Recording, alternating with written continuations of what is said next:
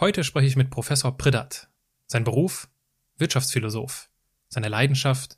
Ein experimentelles Leben führen.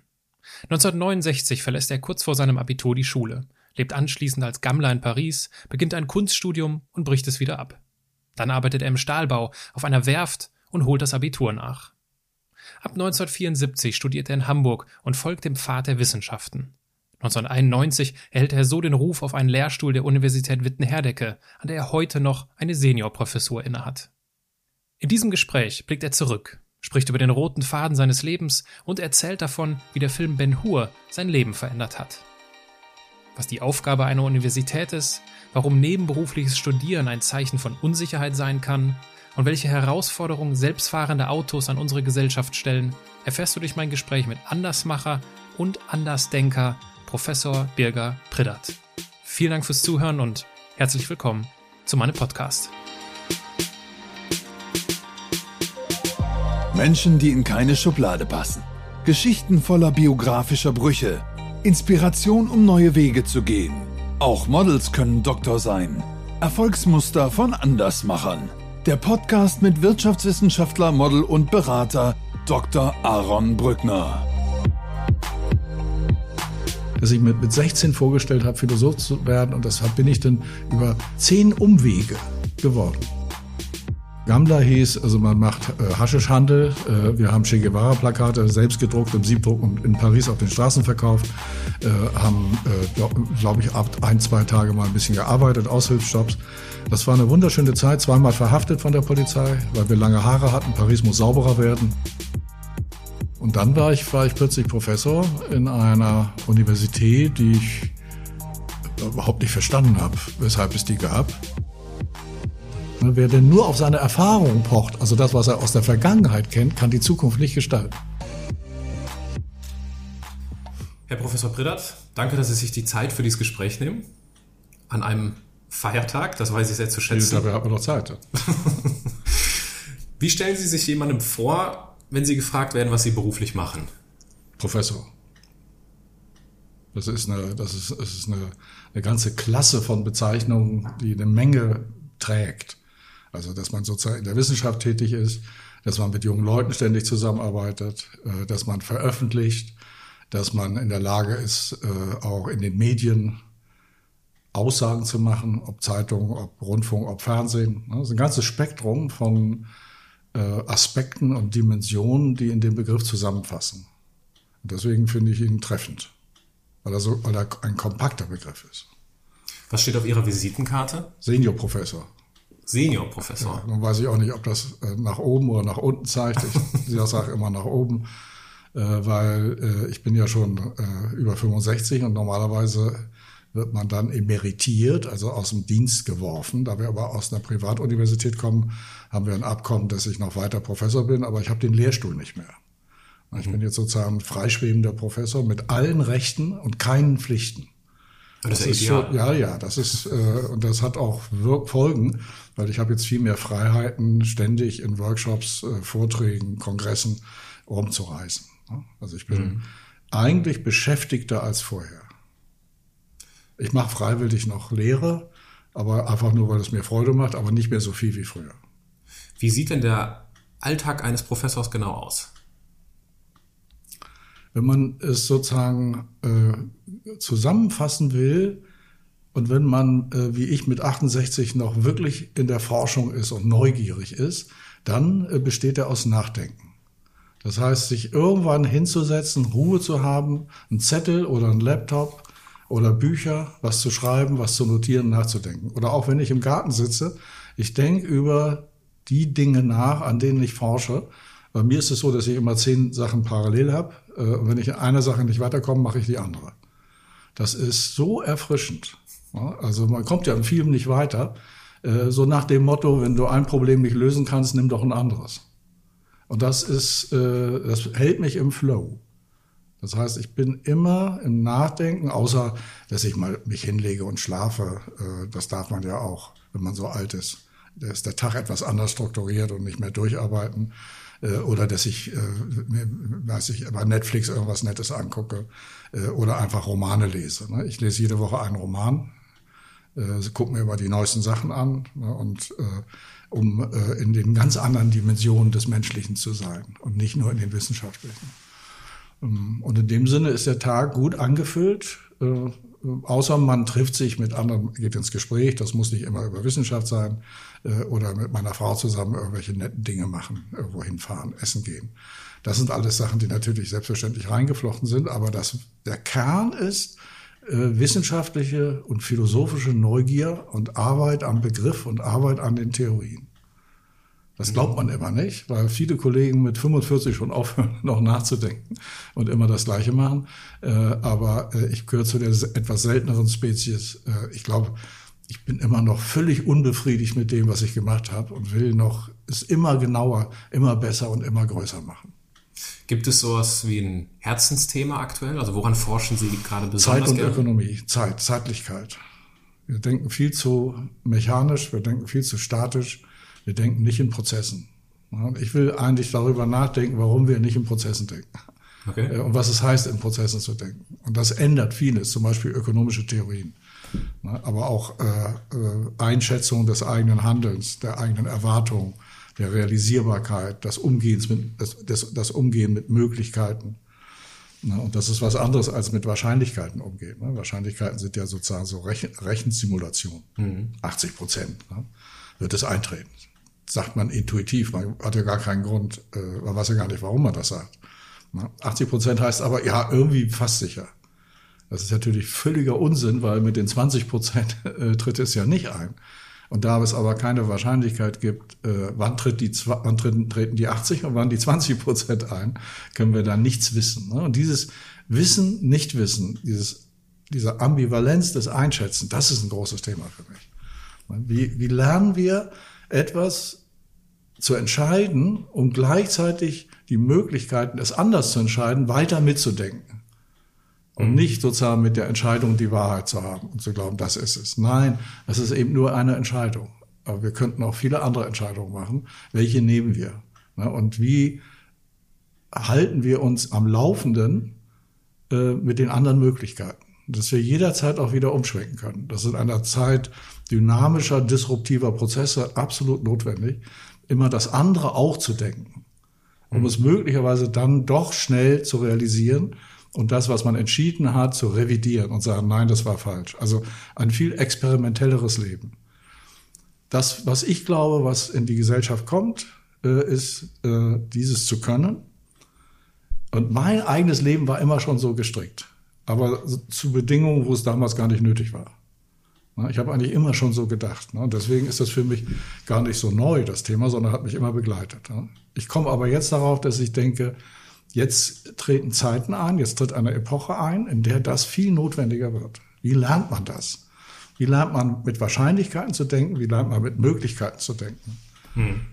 Das klingt einfach, ist aber ganz schwierig, weil wir anders zu denken gewohnt sind. Und warum ist das heute relevanter? Weil Wahrscheinlichkeiten weil die, weil die Dynamik, weil die, weil die, schon immer. Weil die Dynamik da ist. Ne? Das heißt, man, man hat eine Geschäftsidee, ähm, äh, äh, die man sowieso gegen alle Wahrscheinlichkeit realisiert, weil man weil kein, also das Beste ist ja, wenn man eine Idee hat, die kein anderer denkt.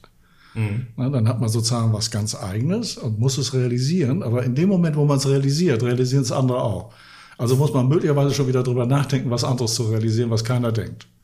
Sie sehen, das ist dieses Verhältnis, weil ich muss Möglichkeiten denken, äh, die nur ich denke, aber jetzt nicht nur als Idee. Als Idee kann man viel denken, das hat mit der Wirklichkeit ja gar nichts zu tun, sondern wie realisieren. Und das zu können, bedeutet vieles, was man weiß, was man kann, Erfahrung zu revidieren. Hm. Das heißt, es ist viel wichtiger zu entlernen als zu lernen. Das, das stimmt jetzt nicht ganz, Lernen ist genauso wichtig, aber man muss auch vieles vergessen können. Hm. Wenn man sagt, also oh, von, ich habe immer die Erfahrung gehabt, das ist gut. Ja, jetzt ist aber falsch. Hm. Jetzt so zu denken ist falsch, sondern dann, dann versäumt man, verpasst man das Neue. Und so habe ich mein Leben gelebt. Ne? Ich habe immer Dinge gemacht, die eigentlich von anderen also als Wahnsinn oder unwahrscheinlich oder unmöglich gedacht wurden. Mhm. Und ich hatte mir gedacht, na ja, äh, wenn du das realisierst, dann bist du ja einen Schritt weiter als andere. Und das gibt ein gutes Gefühl. Wenn Sie, Sie sprechen ja schon von Ihrem Leben, Sie gehen schon ein Stückchen darauf ein, auf meine nächste Frage. Als ich mich 2008 an der Universität Wittenherdecke beworben habe, musste ich im Bewerbungsverfahren eine der großen Lebensfragen mhm. beantworten. Und äh, für mich war diese Frage der letzte Beweis dafür, dass ich richtig bin mhm. an dieser Uni, weil sonst würde so eine Frage nicht gestellt werden. Und äh, Sie waren ja zum damaligen Zeitpunkt äh, noch der Präsident der Universität. Deswegen sind Sie quasi verantwortlich gewesen für diese, für diese Frage im Bewerbungsgespräch. Deswegen freue ich mich ein wenig, ich freue mich ein wenig über das, äh, mich zu revanchieren und Ihnen die Frage zurückzustellen. Ja. Wie sind Sie der geworden, der Sie heute sind? Tja, durch, äh, ich muss es so, ich muss es erzählen. Ne? Ich habe äh, mit 16 äh, mit 15 ein, ein Todeserlebnis gehabt. Ich habe den Film Ben Hur gesehen äh, und das hat mich so erschüttert, dass ich nachts im Traum die apokalyptischen Reiter gesehen habe. Das heißt, ich, die, äh, die Erschütterung war ganz, ich habe vorher sehr viel Sport gemacht, ich habe danach aufgehört mit Sport. Das war mir alles unwichtig geworden. Ich war depressiv für Monate, äh, weil ich äh, die Erkenntnis hatte, nach dem Tode ist nichts. Und irgendwann bin ich nichts. Und diese Reflexion darüber, was heißt eigentlich nichts zu sein, das hat mich lange beschäftigt, bis ich äh, eine Lösung gefunden habe. Ich nenne das die französische Lösung, äh, weil die Franzosen den Schlaf als den kleinen Tod bezeichnen, dass ich dachte, Gott, ich sterbe doch jeden Abend. Na, nur, dass ich manchmal nicht mehr aufwachen werde ne? oder einmal nicht aufwachen werde. Das, diese Erschütterung hatte ich und das hat mich in etwas, in ein Nachdenken gebracht, in einen Modus des Nachdenkens, der mich mit 16 Jahren äh, äh, darauf hin, äh, man weiß es nie so genau, aber so eine Ahnung, ich werde Philosoph gebracht hat. Mhm. Und dann habe ich begonnen, Bücher zu lesen äh, aus der Stadtbibliothek. Ich erinnere mich noch in Uelzen, einer Kleinstadt zwischen Hamburg und Hannover, äh, in der Stadtbibliothek ein Buch gefunden zu haben von einem Mann, der hieß Adorno. Und das Buch hieß Negative Dialektik. Ich habe nichts verstanden und gesagt, das ist es. Das werde ich. Das werde ich werden. Und danach habe ich alles mögliche andere gemacht und äh, bin nie darauf zurückgekommen, bis ich äh, 1974 über viele Umwege. Ne? Ich habe erst Kunst studiert, dann habe ich äh, angelernter Schlosser gemacht, dann habe ich angefangen, äh, Ingenieur, Maschinenbauingenieur zu studieren äh, und habe äh, zwischendurch war ich ein halbes Jahr lang Gammler in Paris und und und. Also ich habe so verschiedene Stationen meines Lebens gehabt und habe dann erst Volkswirtschaftslehre äh, studiert, weil ich dachte, das ist die einzige Form im Studium, wo man Karl Marx vielleicht gründlich lesen kann war sehr schnell irritiert äh, und hat dann sicherheitshalber noch was anderes studiert, äh, Politikwissenschaften und Philosophie. Eigentlich habe ich Universität studiert. Ich habe mich all, all das an die Seminare besucht, die mich interessierten, auch bei den Historikern, bei den Psychologen. Äh, und äh, habe aber dann Volkswirtschaft äh, abgeschlossen mit dem Diplom. Äh, und in der Philosophie äh, hat man mir gesagt, Abschluss, Abschluss, äh, Magister.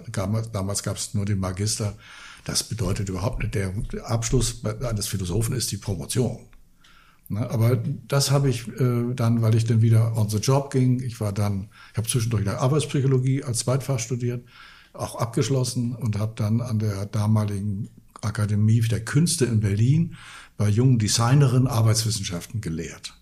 Ne, und bin dann zurück, äh, äh, habe dann noch bei verschiedenen Firmen, bei einer Beratungsfirma gearbeitet, um, um dann in der U-Bahn meinen ehemaligen äh, Professor der Finanzwissenschaft zu treffen. Er sagt, ach, Herr Pridat, mein Gott, mein Assistent ist mir gerade weggelaufen, wollen Sie nicht Assistent bei mir werden? Und dann war ich plötzlich Assistent bei den Finanzwissenschaften. Äh, und in diesem Zusammenhang äh, bin ich, jetzt habe ich, hab ich die Frage vergessen. Jetzt habe ich so viel erzählt. Wie sind Sie der geworden? Ach so, in diesem Zusammenhang äh, habe ich mich erinnert, dass ich ja eigentlich Philosophie studiert habe und habe weiter die Ökonomie einerseits neu gelernt, also als Assistent überhaupt habe ich erst Ökonomie studiert. Als Student hat mich das eigentlich nicht interessiert. Ich habe meine Prüfung gemacht und fand das eigentlich belangloses Zeug ne, gegenüber den philosophischen Dingen. Und habe dann aber immer wieder begonnen, das philosophisch zu reflektieren. Ne. Deswegen ist das, was ich jetzt mache, ich hatte vorhin gesagt, Zeit und Ökonomie, das ist Wirtschaftsphilosophie. Ne. Ich bin ein mhm. Wirtschaftsphilosoph. Wenn ich, das gibt's eigentlich gar nicht. Ne? Aber äh, wenn, wenn ich äh, äh, gefragt werde, äh, was ich inhaltlich mache als Professor, dann Wirtschaftsphilosophie. Und das habe ich immer. Ich habe sozusagen ganz andere Fragestellungen an die Wirtschaft. Also zum Beispiel immer, wozu Wirtschaft? Mhm. Alle Leute sagen, es ist doch völlig evident. Nein, wozu Wirtschaft? Ne, und dazu immer wieder neue Ansätze gemacht und vieles sozusagen dazu gearbeitet, nachgedacht, geschrieben, manche Sachen flach. Nicht alles, was man schreibt, ist gut ne, oder ist tiefgehend, aber manche Sachen sind richtig gut. Äh, und auf das setze ich jetzt auf und denke, im Alter so eine Art Summe zu machen, ne, dass man so was Größeres schreibt, wo sehr viele Dinge eingearbeitet sind. Äh, das ist dann aber auch nicht einfache Lektüre. Ne. Das, äh, da muss man schon auch in die Geistesgeschichte nochmal wieder reingehen und vieles mobilisieren. Aber im Alter ist man gelassener, ne? steht nicht unter Druck, muss nicht dauernd publizieren, muss nicht dauernd beweisen, dass man jemand ist. Man ist jemand. Ne? Dann schreibt man aus dieser, aus dieser Höhe heraus. Und das macht ein ruhiges, gelassenes Arbeiten. Und, und äh, äh dass ich arbeiten kann, äh, weiß ich. Ne? Und dafür habe ich keine Sorge. Ich lasse mir auch viel mehr Zeit und ruhe mich auch mehr aus. Denn mit 68 ist der körperliche Zerfallsprozess einfach da. Ne? Die Zellen sind nicht mehr so stabil. Äh, und deswegen braucht man zum Beispiel acht Stunden Schlaf. Ne? Finde ich mhm. erquickend erholsam. Ich rate ich jedem, dieser ganze Wahnsinn, nur kurz zu schlafen, damit man das Leben nutzen kann, das macht ihnen die Zellkultur kaputt. Ne? Mhm. Aber ich finde, hm, dass ich mir jetzt dieses Alter gönnen sollte, äh, nachdem ich sehr viele unruhige Stationen gemacht habe. Das sind ja alles auch aufregende Phasen. Mhm die man allerdings mit einer gewissen, äh, die mit einem gewissen Optimismus verbunden sind. Sonst können Sie das gar nicht machen. Ne? Wenn Sie sich was setzen und denken, ach, jetzt werde ich Philosoph, und dann es werden, das ist doch schön. Ne? Dann ist man sozusagen an sich selbst gestaltend. Ne? Mhm. Und dieses Moment, äh, dass ich jetzt geworden bin, äh, was ich äh, was ich mir vorgestellt habe, ist, dass ich mit, mit 16 vorgestellt habe, Philosoph zu werden. Und das bin ich dann über zig, zehn Umwege geworden. Das verliert sich nicht. Das ist dann sozusagen in einem drin. Und ich rate jedem nachzuprüfen, was man so mit 14 bis 16 werden wollte, um sich ernsthaft zu prüfen, ob es das nicht ist. Ich finde das hochspannend, weil ich stelle immer genau diese Frage. Ich stelle immer, äh, ich frage meinen Interviewpartner immer, wofür sie als Kinder gebrannt haben. Ja. Gab es denn in ihrer ja, Kinder kind ist vielleicht ein bisschen schwierig. Da war, wollte ich Lokomotivführer werden. Ne? War das so? War das so das Dinge. Ja, mein Freund Berthold, dessen Vater war Lokomotivführer. Ne? Der war U-Boot-Fahrer ne? und hatte so ja. ein Trauma vom U-Boot, dass er in wenn er überhaupt eine Maschine bewegt, in offene, also die wissen, die alten Lokomotiven waren ganz offen, ne? da waren Fenster mhm. drin, also keine Fenster, sondern nur Öffnungen. Das zog die Luft, weil die Hitze so groß war, dass man ständig Luft brauchte. Und das, da bin ich mal mitgefahren. Ne? Seitdem war die Beherrschung eines, eines, einer thermodynamischen Maschine, die sich bewegt, fand ich wahnsinnig. Was hat denn der Lokomotivführer mit dem Philosophen gemeinsam? Das, äh, ich glaube, das war eher eine körperliche Erfahrung, dieses die Bändigung der Natur ne, in Form von Wasser und Feuer und Stahl. Ne. Äh, das ist als das ist aber nicht das Motiv eines Philosophen. Ne. Die bändigende, bändigende Natur, da muss man vielleicht Physiker werden ne, oder so, so einen Gestaltungswillen haben. Nein, der, der, der, das war mehr dieses Todeserlebnis im Grunde bevor mich das Feuer frisst, ne, äh, wie denke ich nach über das Leben, dass ich vorher noch ein Leben hat, haben, haben kann, ne? bevor man sozusagen ins Nichts sich auflöst. Ne? Das ist im Grunde die Frage nach dem Leben, vor dem Tode. Ne? Mhm. Was ist das Leben ne, vor dem Tode? Ne? Wie intensiv muss ich das machen? Ne? Und was muss ich finden? Ne? Das ist aber, das kann man sozusagen niemand anderem vermitteln, wenn er diese Erfahrung nicht gemacht hat, mhm. ne? diese, diese Todeserfahrung, wo man denkt, mein Gott, wofür das alles, wenn ich stirb, wenn ich auf, mich auflöse nachher. Mhm. Na, und dann kommt nachher der, dann kommt dann, äh, erst dann kommt der Gedanke, ja, dann aber leben. Mhm. Na, ich hatte plötzlich eine Vorstellung davon, was es heißt zu leben, aber so eine Art Imperativ. Ich hatte noch keine Erfahrung mit diesem Leben. Ne? Ich hatte so ein Imperativ, lebe. Mhm. Und das ist schon, äh, äh, und dann muss man auf eine ungeheuer komplexe Art naiv sein. Was heißt man das? Muss, man muss einfach sagen, so, das will ich, das mache ich fertig. Mhm. Gar nicht, also dann muss die Reflexion richtig mal aussetzen, sondern sie, also sie muss jetzt nicht als, oh, ich reflektiere mal darüber, ob es richtig ist, was ich mache, sondern so nach innen mehr als Energie, jetzt mache ich das und alle Reflexionen soll helfen, das zu machen. Also eine Umdrehung der Reflexion als Energie, als energetischen Schub. Aber was ist denn dann, weil das ist doch häufig das Problem, kenne ich aus dem Freundes- und Bekanntenkreis, sie, die sind sich halt, manche, manche Menschen sind sich nicht so sicher, dass es das ist. Ne? Sie haben die, diese Philosophie so für sich erlebt. Ja, ja das, das kenne ich. Aber dann mach was anderes. Denn wenn wo du unsicher bist, raus, was anderes. Wenn du ein Problem nicht lösen kannst, nimm ein anderes. Löst doch nicht Probleme, die ihr nicht lösen könnt. Was ist denn das für ein Unsinn? Hm. Weil da steckt ja so eine Art Zwang hinter, Determinismus. Ne? Das musst du jetzt schaffen. Nein, be easy. Mach das, was du kannst. Fliege. Man klebt nicht an dem Problem, was dich erdet und nicht fliegen lässt, sondern geh woanders hin. Und man plötzlich hat man alle Energie. Ne? Wenn man die Energie verbraucht durch Lösen von Problemen, die nicht lösbar sind, dann, dann, dann erstirbt die Energie in einem. Mhm. Ne? Also geh woanders hin, mach was anderes. Das ist nicht einfach. Ne? Also das, mhm. deswegen muss man immer das Leben als vielfältige Möglichkeit sehen und das andere immer schon als möglich sehen. Ne? Wenn man so nicht denkt, dann hat man ja nichts anderes. Dann hat man nur das, wo man klebt und meint, das lösen zu müssen und anderen beweisen zu müssen, dass man das kann. Mein Gott, ne? wenn ich keinen Sport kann, also ich hatte ja aufgehört, dann brauche ich doch niemanden zu beweisen, dass ich trotzdem sportlich bin. Dann mache ich ihm was anderes. Herrgott.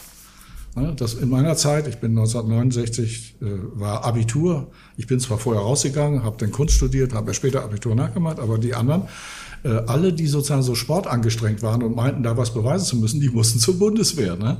zur Strafe. Ne? Und wir anderen alle, wir hatten sozusagen immer Rücken oder Probleme oder irgendwas erfunden, damit wir diesen Mist nicht machen mussten und waren völlig befreit. Ne? Gibt es denn, wenn Sie so zurückblicken auf diese zahlreichen bunten Stationen in Ihrer Vita, einen roten Faden, den Sie erkennen? Ja, der rote Faden ist im Grunde dieses, äh, äh, eigentlich weißt du, dass du Philosoph werden wirst mit 16. Ne? Davor, die Welt davor ist irgendwie unsortierter. Ähm, das heißt, ich hatte immer die Ahnung, das, was du jetzt machst, muss es nicht sein. Ne? Also ich habe, wie gesagt, Kunst studiert? Also ich bin äh, vier Wochen vom Abitur ausgestiegen, weil ich in Mathematik und Physik so schlecht war, dass ich nicht hätte bestehen können, das wusste ich. Ne?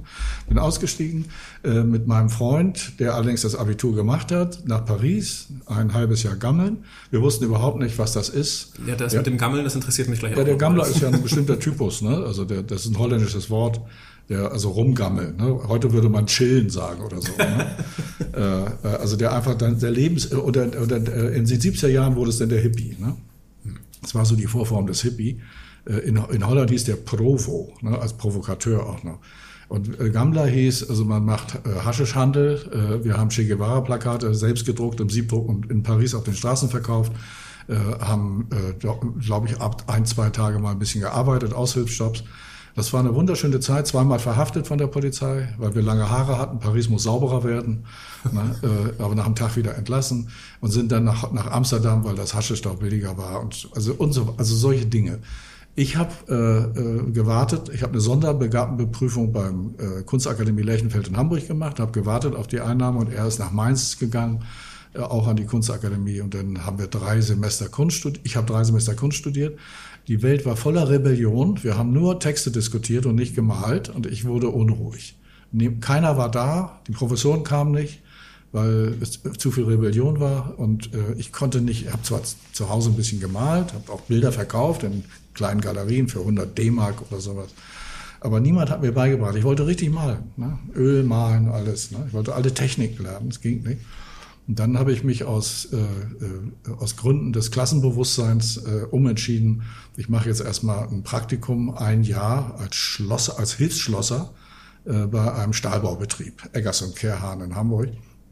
Habe das auch gemacht, bin aber dann rausgeworfen worden, weil ich mich beim Streik äh, bei den Arbeitern beteiligt habe. Gab es einen Streik ne? und ich war gerade in die Arbeitsvorbereitung ins Angestelltenmilieu auf, aufgehoben worden und musste dann raus war dann bei der Werft Blom und Voss auch in der Arbeitsvorbereitung. Nach sechs Wochen hat mich der militärische Abschirmdienst entdeckt und rausgeschmissen, äh, weil ich ist ja eine, ist ja eine Militärfirma, also die bauen ja Militärfregatten und Panzer und sowas bei Blom und Voss. Und, äh, und dann äh, habe ich äh, auf dem Kiez in Hamburg-Altona äh, äh, bei Karstadt äh, Sportmotor, äh, äh, also Sportmotoren, Motorbootmotoren ne, mhm. äh, verkauft. Ne also mitten da in, in mitten in, in der Puffszene äh, war ein großer Karstadt und dann verkauft ja. und war so gut, dass die mich äh, sozusagen befördern wollten und dann habe ich aber aufgehört. Na, das war äh, äh, und dann überlegt, mein Gott, es wäre doch gut, wirklich zu studieren. Ne? Und habe mich dann von einem Freund äh, überreden lassen, studiere doch Volkswirtschaft, dann hast du, kannst du wenigstens Kommunismus pur studieren, ne? was mhm. äh, nach fünf Sekunden Anschauung daneben war und dann dieses, was ich schon erzählte, dann Philosophie und, und überhaupt habe ich entdeckt die Welt der, der Universität. Ne. Und mit Blick auf den roten Faden hatten Sie das also immer ja, so Ja, ich habe also immer, immer im Grunde dieses Moment der Philosophie, das war dann die Lösung. Ich dachte, Mensch, jetzt bist du hier an einem Ort, wo du das ja machen kannst. Ich hatte mhm. das vergessen. Ne? Also immer wieder im Hintergrund, dass ich dachte, eigentlich bin ich jemand, der diese Dinge doch viel stärker von oben und allgemeiner betrachtet. Als sozusagen operativ, so Maschinenbau ein Semester studiert, das war zu viel Integralrechnung. Ne? Dachte ich, mein Gott, deswegen hast du doch das Abitur ver verkappt. Wo bist du denn hier? Ne? Und äh, also, also völlig verirrt habe ich mich. Ne? Äh, äh, also sozusagen den Faden verloren scheinbar, ne? aber immer wieder dann äh, plötzlich ist halt, also man verliert ihn aus der Sicht und dann ist er wieder da. Und dann beginnt er orientieren zu werden. Also das habe ich, und dann natürlich, äh, äh, wie gesagt, war dann, ich war dann Assistent bei den Finanzwissenschaftlern, äh, hatte vorher noch ein, drei Jahre war ich in einem Forschungsprojekt bei den Politologen in Hamburg, ne? weil ich hatte über Antike in der Moderne ein Forschungsprojekt mit einem Freund, das war auch spannend. Aber wie gesagt, dann wieder eine Assistentenstelle. Ein Jahr hatte ich die und dann gab es eine Anzeige in der Zeit, Lehrstuhl für Volkswirtschaft und Philosophie in Wittner-Herdecke. Äh, meine Frau hat mir das hingelegt und sagte, das hast du doch studiert. Ich sage, Mensch Gott, dann bewerbe ich mich. Ne? Es war die erste und einzige Bewerbung in meinem Leben und die hat sofort funktioniert. Das ist Wahnsinn, das darf man gar nicht erzählen. Ne? Das darf man gar nicht erzählen. Ne? Aber äh, äh, und ich habe ja äh, auch Glück gehabt. Ne? Also ich hatte ja Konkurrenten. Ich war nicht der Einzige, der sich da beworben hat. Aber äh, sozusagen, ich hatte anscheinend den besten Eindruck gemacht ne? und war dann plötzlich Professor für äh, eine Überraschung für alle, für mich, meine Frau, aber auch für alle Kollegen. Ne? Ich habe ja noch schon die Habilitation geschrieben in Hamburg. Äh, und dann stehe ich äh, im Pissoir, neben mir Professor Tolke mit noch. Ne? Wir pinkeln gerade da rein und sagt er, na, jetzt sind Sie ja Professor. Ja, sage ich zu aller Überraschung. Ja, zu meiner auch. und äh, jetzt brauchen Sie ja nie wieder was schreiben. Wie sage ich, Herr Teugemit, jetzt geht's los, ne? Sind Sie verrückt? Ne? Sie sind doch jetzt Professor. Sie brauchen doch nie wieder was schreiben. Tolgemit war so einer, der schrieb, die, die, er hat immer die Zeitung Die Welt gelesen, die hatte früher einen ganz breiten Rand. Da hat er immer mit, mit kleinem Bleistift ein paar Sachen geschrieben. Das war die einzige, das Einzige, was er geschrieben hat. Und dann nur für Festbände für Kollegen. Wenn die dann so 60, 65, 70 war, da hat er einen Beitrag geschrieben. Und, äh, und dann bin ich zu meinem, dem, dem Schärf, Harald Schärf, dem, dem Bruder des Bremer Bürgermeisters, äh, der bei uns Makroökonom war, wo ich auch promoviert habe, äh, der mich betreute in der Habilitation. Äh, und dann sagte er, Predat, jetzt ist Schluss. Ne? Ein deutscher Professor prüft einen deutschen Professor nicht. Mhm. Sie können nicht mehr habilitieren. Ne? Haben Sie selber Schuld, wenn Sie jetzt einen Lehrstuhl haben. Ne? Dann habe ich aber sicherheitshalber ein Habilitationsadäquanzverfahren. Ne? Ich habe also sozusagen, ich hatte ein Buch Hegel als Ökonom geschrieben, äh, das ich eigentlich äh, hätte als Habilitation einreichen können, aber das ging ja nicht mehr. Äh, und dann haben zwei Professoren, die dann von der Universität ausgewählt wurden, das begutachtet als eine Habilitation adäquant. Mhm. Ne? Das war damals anscheinend nötig, ne, damit ich den Lehrstuhl, heute könnte man auch ohne Habilitation einen Lehrstuhl kriegen. Ja. Und äh, das hat mich dann zufriedengestellt. Und äh, Herr Hausling, der damalige Vizekanzler der Universität Witten-Herdecke, hat mir dann eine Urkunde habilitiert. Mhm. Die musste ich zurückgeben, weil die stimmte nicht. Das wäre Betrug gewesen. Ne? Aber er hat es nicht verstanden mit der Habilitation, Habilitationsadäquanz. Und dann war ich, war ich plötzlich Professor in einer Universität, die ich überhaupt nicht verstanden habe, weshalb es die gab. Und meine Kollegen habe ich immer gewarnt, oh Gott, da musst du Sandalen tragen und Sackleinen. Ne? Das sind ja Anthroposophen, da bist du eine Sekte. Ne? Du bist ja Mitglied einer Sekte. Ne? Ich sage, Mensch, aber ich habe nichts gespürt, als ich da war. Ne? Die sind irgendwie anders. Ne? Und dann habe ich gemerkt, ja, es gab so ein paar in der Medizin ne? und, und, und in der Kunstwissenschaft, in der, in der Kultur, die ist die noch gar nicht, die ist früher Studium Fundamentale nur. Ne? Der Bockemüll, das war ein Anthroposoph. Mhm. Ne? Und, und ein, zwei andere auch noch. Da muss man ja der Vollständigkeit halber erwähnen, dass die Uni Witten 1983 erst den Lehrbetrieb aufgenommen hat. Ja. 1991 sind sie an die Uni. Das ist ja schon mutig, äh, weil Nein, das ganze also Projekt hätte auch scheitern können. Was heißt mutig? Äh, also das war mir völlig egal. Also ich habe den Lehrstuhl gekriegt. Das war für mich die Trittleiter einen Schritt höher. Ne? Ich dachte, wenn ich irgendwo äh, von da aus kann ich besser woanders hinfliegen als, als aus dem Nichts. Ne? Das war mir, das Ris Ach, Risiko ist doch spannend. Hm. Also in was reinzugehen, was gerade neu ist, was sich was sich erst findet, das ist doch hochlebendig. Das habe ich ja, also mir wurde ja Witten 19, um 2000 schon langweilig. Aber ich dachte, mein Gott, immer am selben Ort, das kann doch nicht wahr sein. Und dann habe ich ja mit, mit, mit Stefan Jansen, der bei mir promoviert hat, bei mir in Herrn Becker promoviert hat, haben wir ja die äh, Universität in Zeppelin, in Friedrichshafen gegründet. Mhm. Nein, ich, ich habe die erste Startup-Universität. also, Fachhochschulen gibt's ja mehrere, ne? aber die erste Startup-Universität, die haben wir gemacht. Er natürlich als, als, als Leiter, als, als Präsident und viel besser organisiert als Wissenschaftsmanager als ich. Aber ich war der erste Professor dort. Ne? Muss ja auch ein Professor dabei sein. Ne? Weil die, das Ministerium wollte da einen Professor sehen, ne? mit Lehrstuhl und so. Ne? Dass es auch wissenschaftlich, akademisch legitimiert war. Nein, nein. Und jetzt mache ich, äh, bin ich im wissenschaftlichen Beirat, im akademischen Beirat der Code University in Berlin. Ne? Ich mhm. finde solche Sachen, die ersten fünf Jahre sind immer spannend. Ne? Da, ist, da, da ist das reine Leben. Ne? Und danach beginnen die Mühen der Ebenen natürlich. Ne? Und äh, dann bin ich wieder mit der Verlockung, hier Präsident zu werden, zurückgekommen. Ne? Ich bin gern zurückgekommen, ne? weil das ist schon ein lebendiger Laden äh, mit, mit all seinen Schwierigkeiten, Entwicklungen und auch Versandungen, ne? die, die, die im Laufe eines, eines langen Lebens natürlich kommen. Aber äh, trotzdem, äh, jetzt bin ich zu alt. Ich habe versucht, mit anderen Leuten, die ich jetzt nicht nenne, weil das unbillig wäre, noch eine eigene Universität zu gründen. Die im Grunde äh, nach dem Muster, wie ich in Hamburg studiert habe, aus, nämlich Universität, kein Fach. Mhm. Ne, Universität mit verschiedenen Fächern. Man holt gute Leute oder sehr gute Leute, von mir aus Biologen, äh, Ökonomen, Literaturwissenschaftler, Soziologen, Philosophen. Äh, und ich hatte dort drei, vier schon an der Hand. Ne, die sagten, Fridat, wenn Sie das hinkriegen, wir kommen, wir kommen. Ne? Egal wie, wie, wie staatlich anerkannt das ist oder nicht. Aber ich will mal eigentlich noch mal eine lebendige Phase haben. Und ich will Studenten haben, die nur deswegen kommen, weil sie überzeugt sind, dass sie hier äh, sich selbst finden und die Wissenschaft finden können. Woran ist es gescheitert? Am Geld. Hm. Ganz einfach. Der Millionär, also es ist mit jemandem, der hatte Kontakt zu einem Milliardär. Äh, wir hatten auch schon in Berlin die alte Post äh, anvisiert, da mhm. Räume zu haben, ne, nahe der, Hackische, der Hackischen Höfe. Äh, aber äh, er hat irgendwie dann gesagt, nein, das will er doch nicht. Ne, Sie brauchen schon mal so fünf bis zehn Millionen, ne, um richtig anfangen zu können. Ne? Weil auch vernünftige Gehälter zu zahlen, eine gewisse Sicherheit zu geben und so weiter. Aber wäre wär so ein Konzept überhaupt umsetzbar in Zeiten von Bologna und... Ja, gerade wegen Bologna, dass man sagt, wir machen jetzt alles anders. Wir wollten auch notfalls gar keine hochschulrechtliche Anerkennung, sondern die Qualität sollte so hochwertig sein, dass das Zertifikat äh, die Leute befähigt, überall unterzukommen. Natürlich nicht überall. Ne, viele würden sagen, das ist ja gar kein richtiger Abschluss, aber andere würden sagen, ja, weil sie das gewagt haben, allein deswegen stelle ich sie ein. Mhm. Das hätte ich gerne gemacht. Das war doch ursprünglich so ein, doch auch die Mission von Witten-Herdecke, oder nicht? Nee, nicht ohne Zertifikat. Wir waren immer okay. hochschulrechtlich schon eingebunden.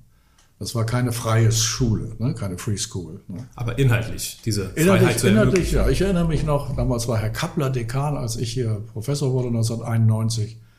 Äh, und ich sage, wie sieht denn so, wie sieht das denn so prüfungsrechtlich, hochschulrechtlich aus? Ach, sagt er, da haben wir einen genialen Coup gemacht. Wir haben die Rahmenordnung einfach als Hochschulordnung genommen. Also wir haben einfach so die, die, die fünf Seiten oder die drei Seiten, wo die ganzen Rahmenordnungen sind. Das ist unsere Hochschulordnung. Wir haben nichts ausgearbeitet. Ne? Okay. Da haben wir Freiheiten gehabt. Das, und das hat das Ministerium damals akzeptiert. Das gibt's aber so heute ja nicht mehr. Ne? Das ja, ja das liegt mehr. aber auch an, die, an der Dummheit der Kollegen, dass sie meinten, jetzt eine ordentliche äh, Ordnung zu machen. Ne? Hm. Ne, man hätte es vielleicht durchfechten können. Ne? Man hätte es durchfechten können. Aber die Leute waren zu ängstlich, die danach kamen. Ne? Also Herr Kappler war ja auch äh, bayerischer Anarchist, also ein konservativer, war CSU-Mitglied, aber gleichzeitig Anarchist äh, und äh, hatte gesagt, BWL, das bin ich. Und hat nur sieben Assistenten angestellt und keinen einzelnen Lehrstuhl mehr zugelassen. Das ist natürlich auch schon heftig. Und er sagt, so, jetzt BWL. Sie wollen BWL studieren. Ja, dann machen Sie es mal. In vier Wochen sehen wir uns wieder. Ja, dann mussten sie alle gucken, was ist BWL ne, und so. Dann haben sie also Sachen, äh, Lehrbücher sich angeguckt und äh, guckt, also äh, sozusagen Schema, Schemata entwickelt, was kann das sein? Und nach vier Wochen sagt er, sehen Sie, äh, eigentlich, darüber müssen wir uns ja nicht unterhalten. Das können Sie so lernen. Legen Sie sich das Lehrbuch aufs Klo, gucken Sie jeden Abend eine Stunde rein. Ne, das Zeug. Ne? Ich habe selbst ein Lehrbuch geschrieben, können Sie benutzen, können Sie andere, das ist völlig egal, steht überall das gleiche drin. Äh, und wir machen jetzt Bourdieu die feinen Unterschiede. So, das war der BWL. Ne? Das heißt, er hat reingearbeitet in, wie erkennen wir Gesellschaft, wie, wie, wie, wie interagieren die Leute, was sind Schichten, was sind Karrieren und so weiter. Ne? Und dann von da aus das ist, also es war wahnsinnig. In einer Spannung, ne, die natürlich zwischendurch haben sie auch Controlling und sonst was gemacht. Ne. Dazu haben sie aber Leute aus der Praxis geholt, ne, die dann diese Sachen, mhm. ne, also kein, bloß kein Professor, ne, der, der nie in der Praxis gestanden hat. Ne. Und, äh, und das war ein Milieu, wo ich dachte, verrückt, verrückt, aber das, da kann ich leben. Darin kann ich leben ne, und kann meine Sachen machen. Bei der VWL gab es schon ein paar mehr Leute. Ne. Was ist denn der Auftrag einer Universität, Ihrer Meinung nach? Der Auftrag einer Universität ist, äh, diejenigen, die nachdenken wollen über die Welt, um daraus Urteilsfähigkeit zu gewinnen, auszubilden oder zu bilden. Das bedeutet, hat mehrere Implikationen. Erstens, nicht jeder geht an die Universität, sondern man muss im Grunde diesen Willen haben. Den muss man zeigen. Ne? Wenn man den nicht zeigt, dann braucht man gar nicht an die Universität zu gehen. Es geht doch nicht darum, irgendein Zertifikat zu haben. Es nützt doch nichts, wenn man nichts verstanden hat von der Welt. Und das Zweite ist, die Art und Weise des Unterrichts kann nicht so laufen wie heute, wo die Leute wie kleine Wissenschaftler ausgebildet werden, die sie alle nicht werden. Mhm. Warum sollen Leute wie Wissenschaftler ausgebildet werden, obwohl sie ganz andere Dinge brauchen? Sie brauchen eine Weltoffenheit, sie brauchen einen Blick auf die Welt, sie müssen viele Phänomene interpretieren können, Zusammenhänge äh, äh, identifizieren können, Strukturen identifizieren können, wahrnehmen auf, äh, und, und Zusammenhänge herstellen können, wo sie noch gar nicht hergestellt werden, also Urteilsfähigkeit. Wir müssen im Grunde äh, das, was Kant in der Kritik der Urteilskraft entwickelt hat, urteilsfähig werden. Äh, das weiß man gar nicht, wenn man Kant nicht kennt. Die Kritik der Urteilskraft ist gleichzeitig eine Ästhetik. Das heißt, man muss sozusagen empfinden, ja? Empfindungen in Form bringen und so weiter. Das ist, glaube ich, die Qualität und nicht rational kalkulieren oder rechnen. Das machen heute Algorithmen, dazu sind sie doch gut. Mhm. Dann lässt man, sagt, dann sagt man, Alexa, rechne mal. Ich habe keine Lust. Mhm. Ich, hab, ich sehe aber da was. Den Zusammenhang kann Alexa nie erfassen, weil sie ja nur rechnet. Ne? Aber mhm. wie, kann man, wie kann man so eine Kompetenz, sowas, so etwas ausbilden? Ne? Und die Universität macht das nicht spezifisch für Fächer, sondern eigentlich, also dass sie schon wieder Fachwissenschaft ist, ist schon wieder zu eng. Ne? Eigentlich müsste man universal, Universität universal, die Weltwahrnehmung in den verschiedenen Facetten äh, üben. Ne? Und, und, und dann auch das einzige Mal im Leben tiefes Nachdenken. Das hat man, die Chance und die Zeit hat man nie wieder im Leben. Ich nenne das immer Tiefenbohrung. Ne? Also einerseits die Navigation ausspannen und die Tiefenbohrung. Und diese beiden Prozesse über fünf Jahre ne, mhm. machen. Das Bologna heute drei Jahre im Grunde meint, das wäre schon ein Studium. Mhm. Also es ist viel zu wenig Zeit. Man entdeckt erst nach zwei Jahren, was es heißt zu studieren. Da muss man schon wieder aufhören und dann einen Master machen. Ein Master ist ganz anders gedacht. Erstmal fünf bis sieben Jahre arbeiten und dann darf man erst weiter studieren. Ne? Heute ist es so im Grunde, dass man sagt, naja gut, wir haben das Diplom aufgegeben, die fünf Jahre, jetzt machen wir Bachelor und dann gleich einen Master. Also haben wir schon wieder das Diplom mit fünf Jahren. Ja. Nur dummerweise macht man den Master dann woanders. Das heißt, man verdattelt die Zeit mit dem Reinkommen in das andere Denkmilieu. Man verliert ein, zwei Jahre.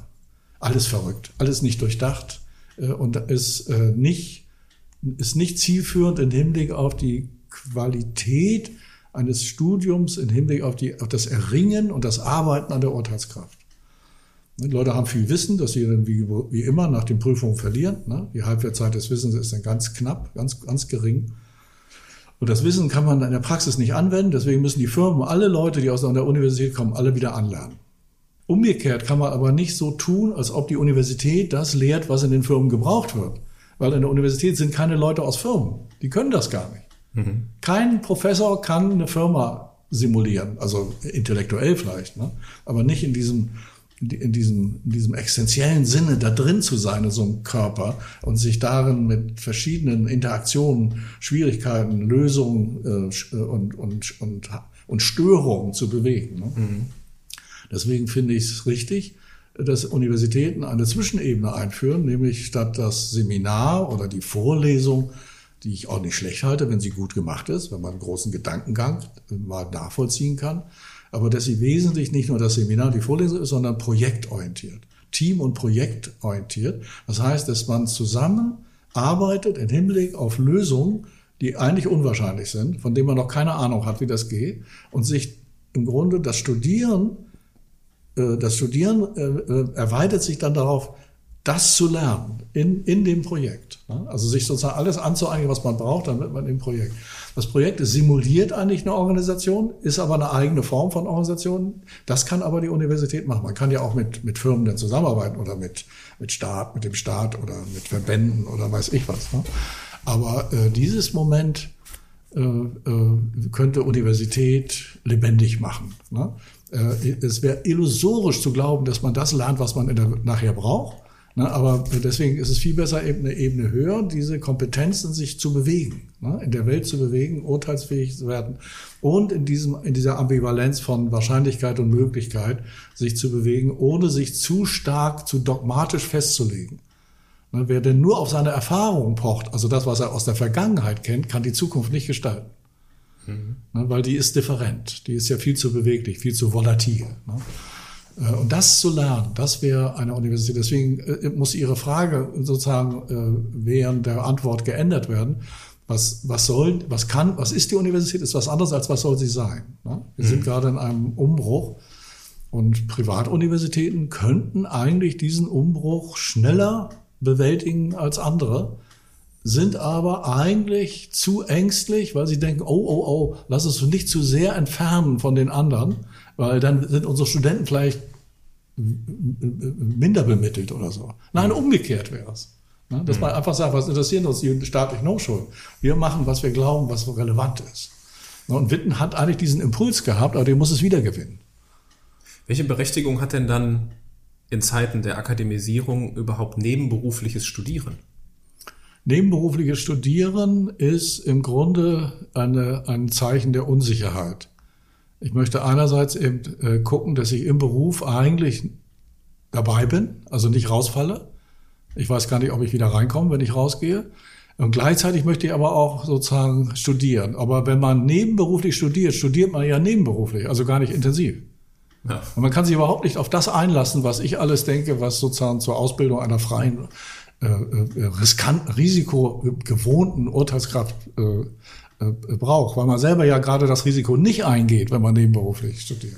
Das heißt, man selber ist ja existenziell genau nicht in dem Modus, ich lasse mich auf ein Risiko ein, sondern ich möchte bei, beides sicher haben. deswegen finde ich das, äh, also äh, das setzt natürlich voraus, um so zu studieren, dass man Finanzierung hat. Ne? Weil manchmal mhm. studiert man nebenberuflich, weil man sonst kein Geld hat. Aber da gibt es Finanzierungsmöglichkeiten. Da muss man sich einfach auch riskant mal auf Schulden einlassen weil man gut ist und weiß, dass man später das sowieso alles wiederkriegt. Also es sind alles Zeichen von Risikoarmut. Eher. Ich will niemand persönlich treten, weil manche Motive sind sehr ehrenhaft, auch nebenberuflich zu studieren und sind auch sehr heftig. Meist geht die Ehe kaputt, die Freundin läuft weg oder der Freund, ne, weil man das nicht aushält, das ganze Wochenende und die Abende immer wieder für die Universität aufzuenden. Also das ist eigentlich zu hart auch, eigentlich zu hart. Man sollte lieber eine Epoche beenden, Arbeit, ne, eine Finanzierung besorgen, auch wenn sie schwach ist, ein Stipendium ist dann vielleicht viel weniger Geld, als man früher hatte, aber das muss man eingehen. Und dann intensiv studieren und dann wieder in die Arbeit zu gehen. Ne. Und was bedeutet Fachhochschule für Sie? Eigentlich interessant. Also normalerweise guckt einer von der Universität eher bemitleidend auf die Fachhochschule.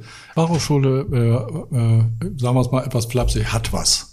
Also ich finde, sie sollte nicht so diskreditiert werden, weil wenn sie gute Leute aus der Praxis, man muss ja fünf Jahre irgendwas gemacht haben in der Praxis, nimmt, äh, sind die, äh, haben die alle einen Vorteil gegenüber Professoren, die nicht aus der Praxis kommen und können sozusagen praxisnäher Konzepte machen. Die Theorien sind teilweise ein bisschen flach. Ne? Also die Leute lernen schematisches Zeug auswendig aus, aus schlechten Lehrbüchern oder sowas. Ich würde gerne sozusagen, dass das Moment der eigenen Projektarbeit, also das sich selbst erarbeiten von Theorien und Konzepten mit eine größere Rolle spielen sollte. Aber sie sind näher dran. Äh, und äh, ich finde, äh, dass wir sowieso in den Bereichen Wirtschaft, also Betriebswirtschaft, Volkswirtschaft, Jura, Medizin, das sind ja alles Praxiswissenschaften. Da muss man diesen, diesen, diesen abstrakten wissenschaftlichen Anteil, kann man ruhig runterfahren Ne? Das ist vielleicht anders als bei der Mathematik und Physik und Biologie. Ne?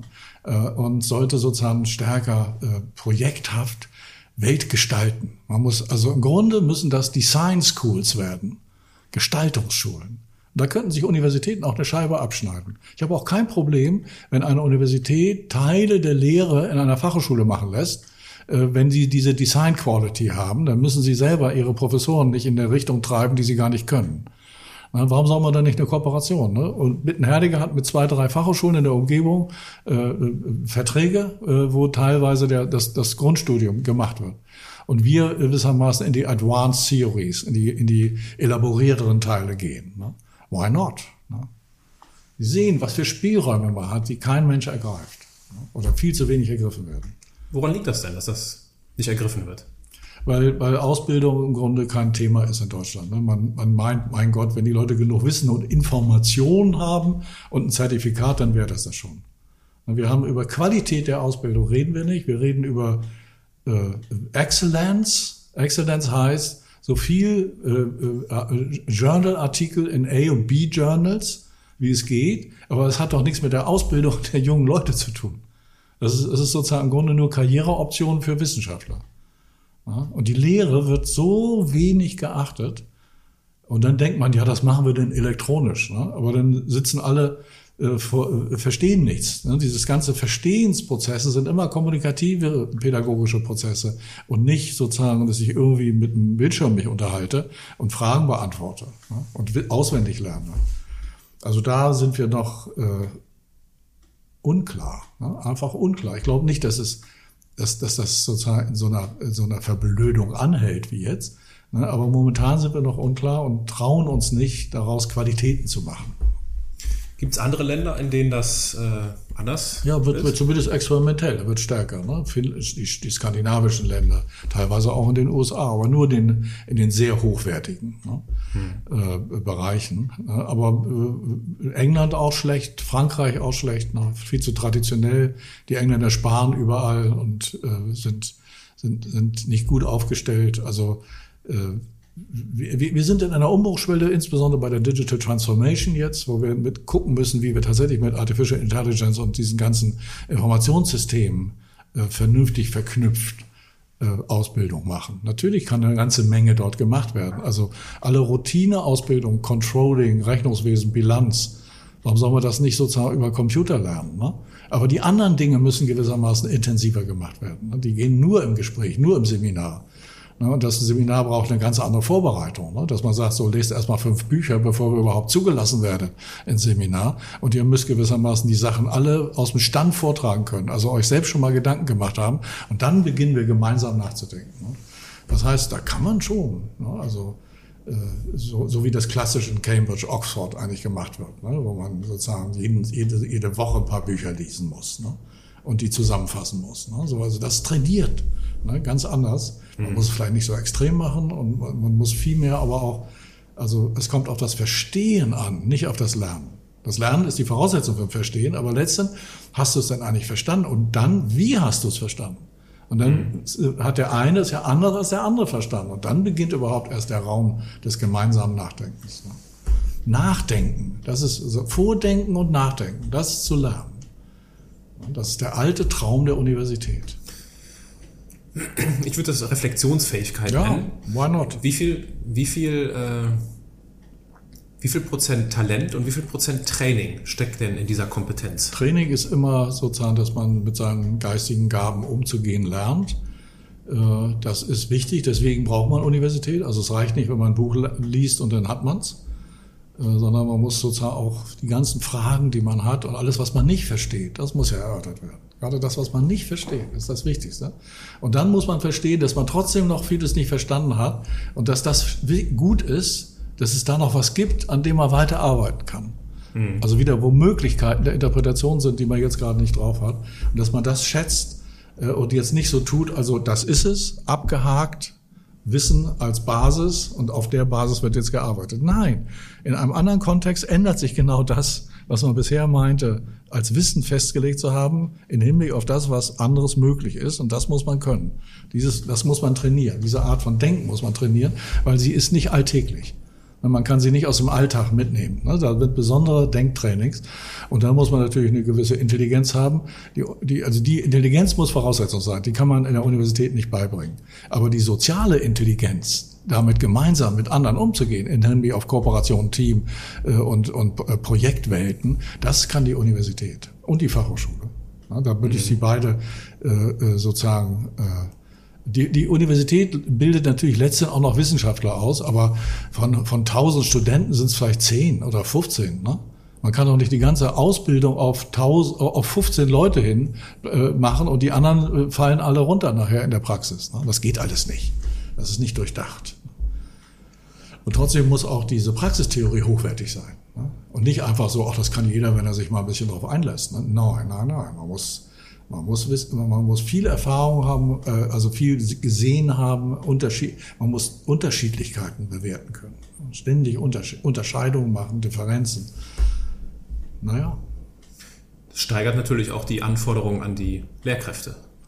Äh, ich denke, dafür werden sie auch bezahlt. Ne? Also ich, also ich habe manchmal das, äh, jetzt ein sehr subjektives Gefühl, was ich mit 80, 68 Jahren und viel Erfahrung akademisch vielleicht sein darf. Ich schätze, dass ungefähr 50 Prozent der Kollegen entlassen werden könnten, ohne dass die Universität einen Schaden hätte. Aber die Leute richten sich, wie gesagt eben, ne, wie, wie jemand sagt, wer mit 45 nicht sozusagen das Wichtigste geschrieben hat, der ist sowieso kein guter Professor. Äh, was für mich heißt, nach 45 passiert nichts mehr, mhm. auch im Kopf nicht mehr. Ne?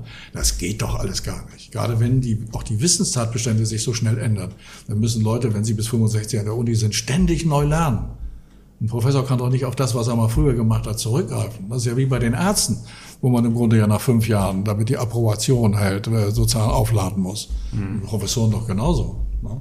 Aber das wird nicht kontrolliert. Und viele Kollegen lehnen sich zurück auf das, was sie promoviert, habilitiert haben und wieder coin das gleiche Zeug an die armen Studenten, die damit äh, im Grunde nur belastet werden, aber nicht für die Welt geöffnet werden. Da, da äh, sich eigentlich mehr amerikanische Verhältnisse, dass der, dass der Dean eben auch Leute entlassen kann, weil sie nicht mehr gut sind, ne, einzuführen. Das, also raus aus der Beamtenschaft. Ne. Das wäre eine Belebung des äh, Corpus Universitaris, also des Lehrkörpers. Mhm.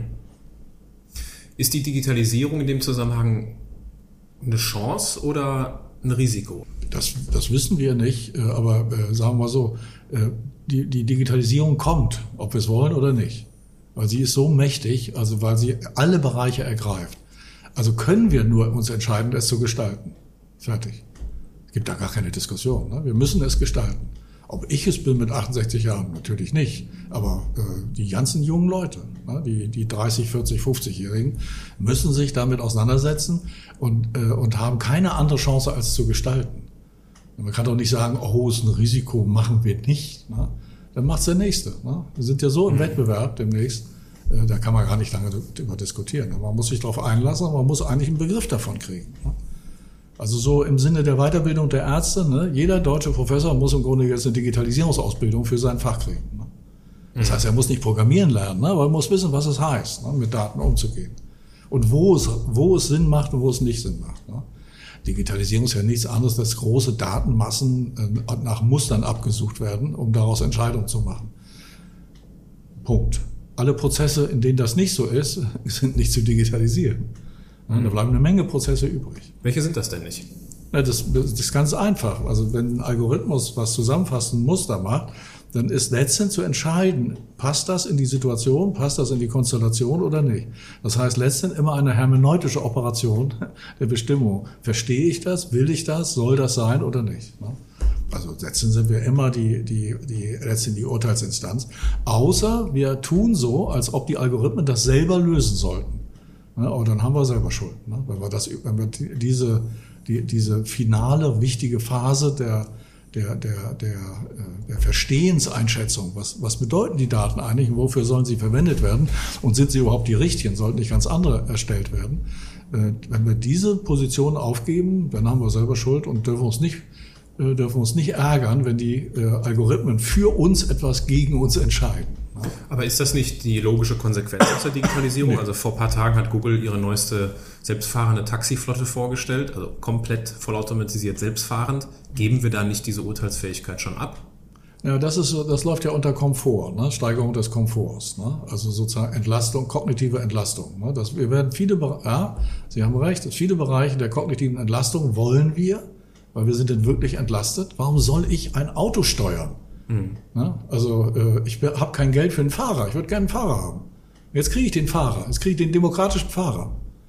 Ne? Weil den kann ich nämlich weiter lesen oder Fernsehen oder sowas. Warum soll ich denn ein Auto steuern?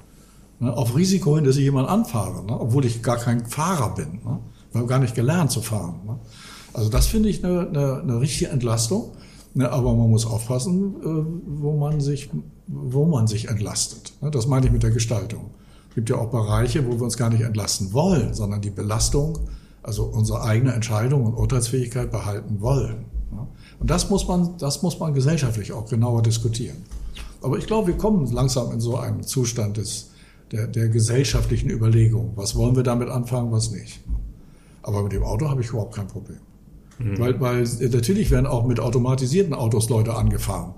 Aber im Verhältnis zu dem, dass die nicht automatisierten, wenn ich als Idiot da, am Steuer sitze, wir fahren viel, viel, viel mehr Leute tot, als je automatisierte Autos totfahren werden. Ne? Mhm. Also das muss man vorsichtig, muss man die Risiken sozusagen abwägen. Ne? Muss man eben eine, eine Risik, also da muss man jetzt eine Musteranalyse machen. Ne? und kann nicht mit subjektiver Erfahrung kommen ne? oder subjektiven Vorstellungen, wie ich, wie ich meine, wie das sein soll. Ne? Das geht nicht mehr. Ne? Wir müssen uns jetzt schon sozusagen darauf einlassen, mit diesen Systemen zu kommunizieren und auch deren Antworten wahrzunehmen, ernst zu nehmen oder uns absichtlich gegen sie zu entscheiden. Mhm. Das müssen wir lernen. Das ist ein anderer Umgang. Das ist ein anderer Umgang, eine andere Kommunikationsweise, weil das ist eben jetzt sozusagen Akteure und Dinge. Und der Computer ist Teil äh, der Kommunikation und nicht nur ein Objekt der Kommunikation. Ne? Wir müssen jetzt lernen, mit Automaten zu reden. Ne? Das ist eine anderes, andere, andere Gesellschaft. Das eine andere, da spielen plötzlich ganz andere Typen mit in der Gesellschaft, die bisher nie existierten. Mhm. Außer ganz früher, wo nämlich die Geister und die Götter mitspielten. Ne? Tun Sie mal die Analogie, die Automaten sind Geister und Götter, die jetzt plötzlich im Leben stehen und mit uns kommunizieren. Ja, dann sind wir wieder in vormodernen Gesellschaften in der Hypermoderne. Das ist interessant, da kann man dann nachdenken. Hat man andere, da hat man plötzlich auch sogar geschichtliche Muster der Kommunikation. Mal hm. sehen, ob man, wie kann man die übertragen, wie kann man sie nicht übertragen. Spannend. Ich wechsle das Thema. Ähm, was würden Sie einem jungen Menschen raten, der nicht weiß, was er studieren soll? Will er überhaupt studieren? Ist nicht Tischlerei besser für ihn? Das heißt, erstmal prüfen, was, was, wo, wo, was kann ich? Also wo bin ich gut? Ich bin jemand, der kann im Computer selber alles ändern und schrauben. Ich habe Spaß am Tischlern. Oder ich habe das Gefühl, dass ich Spaß hätte am Tischlern. Probieren. Ein Praktikum in der Tischlerei. Ein Praktikum bei einem Computerreparateur. Oder, oder Elektroniker, Elektronik. Ne? Äh, äh, also bevor man sozusagen in diese allgemeine Überlegung, ah, ich muss studieren geht, ne, das Handwerk wird ganz toll werden, weil es wird so knapp, dass die Nachfrage so hoch ist, dass man richtig verdienen kann. Ne, während man äh, in dem Überschuss der Akademiker sinken die Preise und die Löhne. Mhm. Ne. Also wenn man von der Seite rangeht, Handwerk, ganz genau nachdenken. Ne? Äh, und wenn man dann meint, oh nee, mit den Händen kann ich es doch nicht so gut, ich bin doch immer der sozusagen im Kopf Lust hat, ne, Dinge nachzudenken, soll man erstmal sozusagen im Grunde überlegen, wofür habe ich eigentlich Lust nachzudenken. Also ich würde sagen, äh, in dem Bereich lies mal zwei, drei relevante Bücher, um zu sehen, ob du wirklich das ein spannendes Thema findest, bevor man abstrakt sich entscheidet, irgendwie was zu studieren. Die, die Beratungen sind alle man vergessen. Ne? Die gehen danach, also nach Noten oder nach dem Eindruck von einer Viertelstunde, das reicht alles nicht. Und wenn man dann meint, ich bin eigentlich Biologe oder ich finde eigentlich Astrophysik gut, ja, dann geht's, geht hin, besucht die Universitäten, treibt euch eine Woche rum, redet mit allen. Ne? Kriegt die Atmosphäre mit, ne? redet mit Leuten, die in der Forschung stehen, in der Lehre stehen. Kann man doch alles machen. Man muss proaktiv ran. Man kann nicht einfach durch äh, ich blätter mal im Katalog oder so. Ne? Dadurch kriegt man nichts. Oder Websites oder so. Mhm. Also ich finde, man sollte auf die Suche gehen ne? und auch ein bisschen Lebensenergie. Also ein, zwei Wochen. Ne? Dann fährt man eben nicht in Urlaub, sondern zwei Wochen Universität in Deutschland, Europa. Jeden Tag eine andere oder jeden zweiten Tag eine andere. Am besten in, während des Semesters, damit man Leute trifft. Ne? So, ganz praktisch herangehen. Stellen wir uns vor, der Student begibt sich auf die Suche, beginnt etwas zu studieren und stellt fest, er studiert das Falsche. Ja, welche, wechseln, welche Erfahrung wechseln. würden Sie mit ihm auf Wechseln, wechseln. Sofort wechseln oder? Äh, Ja, nein, also nein, nein, nein, nein, äh, nicht zu Ende machen, sondern erstmal gucken, also ich studiere falsch. A, wenn ich das weiß, dann weiß ich, ich will aufhören. B, was will ich dann machen? Also jetzt wieder Suche. Ne? Und dann gucken, äh, bevor man aufhört bei dem anderen, sich bei einem anderen meldet, was kann ich eventuell anrechnen lassen? Ne? Wenn nicht, ist auch nicht schlimm. Ne? Dann hat man sich eben geirrt. Ne? Dann hat man eben einmal im Leben, äh, jetzt, jetzt macht man eine richtige Entscheidung, eine existenzielle Entscheidung ne? und wirft sich auf ein Gebiet, von dem man meint, das ist es. Ne? Also man muss jetzt den roten Faden finden, an dem man vielleicht selber immer schon sich falsch aufgewickelt hat. Und dann wechseln. Ne? Also äh, ist doch verrückt. Also sozusagen aus, aus eingebildeter Notwendigkeit, irgendwas zu Ende zu machen, was einen nicht interessiert. Ne? Weil dann wird man nie ein Verständnis für die Sachen und dann wird auch ein Beruf nachher nicht gut. Das ist also, das ist ja tödlich. Nein, nein, nein. Lieber, lieber einmal vor sich eingestehen, dass man einen Fehler gemacht hat, um eine gute Entscheidung zu machen. Das heißt nämlich, sich einzugestehen, dass man eine schlechte Entscheidung gemacht hat, ne, in der man nicht genau sozusagen auf sich gehört hat, was es, was es ist. Ne, oder vielleicht auf die Eltern nur gehört hat, die aber ganz schlechte Berater sind, ne, weil die ihre Wunschträume realisiert wollen, die sie selber nicht realisiert haben. Ne, das ist die, die schlimmste Beratung, die man haben kann. Ne, Nein, da muss man sich von Eltern und sonst wie trennen, nur was mit den Großeltern verhandeln, dass die das Studium finanzieren, aber nicht die Eltern. Ne? Ne, weil äh, die Erbschaft, nachher braucht man sie ja nicht. Na, jetzt schon. Ne? Vorgezogene Erbschaften. Ne? Das ist doch das Beste. Auch für jeden Start-up. Ne? Warum geht man zur Bank? Ne? Nein. Äh, kann, kann, ich erbe so und so viel, gib mir jetzt doch 100.000. Ne? Dann kann ich jetzt was mit anfangen. Ne? Später habe ich ja selbst Geld, da brauche ich doch keine Erbschaft. Stichwort Startup. Sie haben ja im Laufe der Jahre sicherlich viele Gründe erlebt. Ja. Ähm, was würden Sie denn einem jungen Menschen empfehlen, der in einem festen Job ist, aber das Gefühl hat und ihn das Gefühl auch nicht loslässt, loslässt ja, ich, ich will mich selbstständig machen? Ja, ja, das kann man, da kann man schlecht vorbereiten. Also, also man kann natürlich vorbereiten, dass man einen Businessplan schreibt, dass man guckt, dass man Leute äh, gewinnt, mit denen man das zusammen machen will, dass man guckt, wer könnte das finanzieren, wo kriege ich Geld her. Äh, das kann man ja alles schon heimlich neben dem Job machen. Ne? Also man kann ja schon als Gründer auftreten, ne? ohne dass die Firma das weiß. Und wenn man dann sozusagen merkt, äh, das ist ein, das ist ein Weg, da läuft was, ne? äh, dann muss man die mutige Entscheidung machen, kündigen. Und muss frei sein für diese Arbeit, denn das ist sehr viel tätig, also das sind 15-Stunden-Jobs, 16-Stunden-Jobs. Da kann man nicht nebenbei machen, äh, weil man ganz viel alles neu erfinden muss und auch lernen, lernen, lernen, lernen muss und dauernd Fehler macht, die korrigiert werden müssen. Ne? Aber ich finde schon, man sollte sich eine gewisse Vorbereitung gönnen, also eine Parallelvorbereitung gönnen. Äh, Und vor allem mh, im Grunde mit, mit Gründern, mit Start-up, Start-upern reden. Ne? Also die sind ja alle relativ offen. Ne? Die meisten Leute haben ja keine Geheimnisse. Ne? Und dass man im Grunde sozusagen jeden Abend oder jeden zweiten Abend äh, einen anderen Kontakt macht und sagt, so, wie hast du das gemacht, wie das? Ich, ich habe folgende Idee, wie würdest du das angehen? Ganz offen, ganz offen mit Leuten, die Erfahrung haben, reden. Um, um ein Gefühl zu kriegen, ich liege ich richtig, äh, habe ich, habe ich die Voraussetzungen, kann ich die Bedingungen erfüllen. Ne? Und dann los. Und am besten natürlich schon ein, zwei Leute, man kann es ja nicht alleine machen, man wird es meist nicht alleine machen, ein, zwei Leute, die schon reinnehmen. Ne? Also, äh, also erstmal geht's ja nicht anders als ein, zwei Freunde. Ne? Obwohl es immer schlimm ist, weil man sich nachher doch streitet und auseinandergeht. Aber erstmal, äh, äh, anonyme andere kriegt man ja nicht, solange man noch nichts hat. Ne? Solange man keine, keine Firma vorweist, lässt sich niemand anstellen. Also muss man mit Leuten, die ähnlich getaktet sind, ne, das machen. Und ich würde es nicht alleine machen, weil man muss sich immer, man muss immer danach Rückversicherung haben. Ne? Wie siehst du das? Siehst du das genauso wie die? Können, würden wir das zusammen? Was würdest du machen? Was würde ich machen? Ne? Also schon ein kleines Team, ne? ein, mindestens ein, wenn nicht zwei. Ne? Und dann den, den mutigen Schritt sagen: So, ich kündige, weil ich werde jetzt selbstständig. Ne? Und dann muss die, die Erstfinanzierung, die muss ja irgendwie also da kann man sich natürlich auch beraten lassen von, von Inkubatoren. Ne? Natürlich geht man zu Inkubatoren ne? und, und macht seinen Pitch ne? und, und zeigt, ob, ob, also der Pitch muss vorbereitet werden. Ne? Und dann muss man mehrfach auftreten. Da gibt schon Gelder. Geld ist da. Ne? Man muss nur eine Performance haben und, den, und man, muss, man muss so auftreten, dass alle wissen, der will das. Das ist seine Existenz. Wenn sie dann noch die Firma am Rücken haben, kann es sein, dass ihre Performance schlecht wird weil sie denn so eine Ambivalenz, naja, mal gucken, ob es klappt oder nicht, ne? falsch. Ne? Man tritt auf, dass es klappt.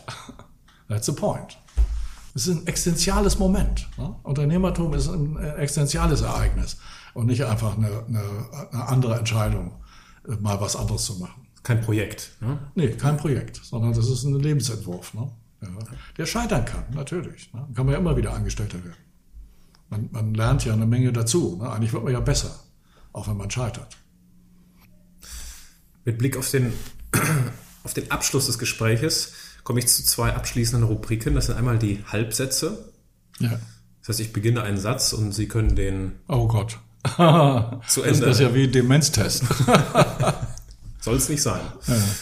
Probleme löse ich, indem ich. Dass ich, indem ich nachdenke, welche, äh, welche Begriffe eigentlich jetzt hier für nötig sind, welche Theoreme, welche Konzepte äh, mir im Kopf dafür sind. Und wenn ich nicht genügend finde, äh, dann äh, verabschiede ich mich eigentlich von der Lösung, weil ich sage, das ist es nicht. Ich kann nicht alles lösen. Äh, wenn ich muss, in bestimmter Weise, weil das kommt darauf an, dann mobilisiere ich alle intellektuellen und emotionalen Ressourcen, die ich habe. Aber bei vielen Sachen höre ich, höre ich auf und sage, das ist nicht mein Ding. Okay.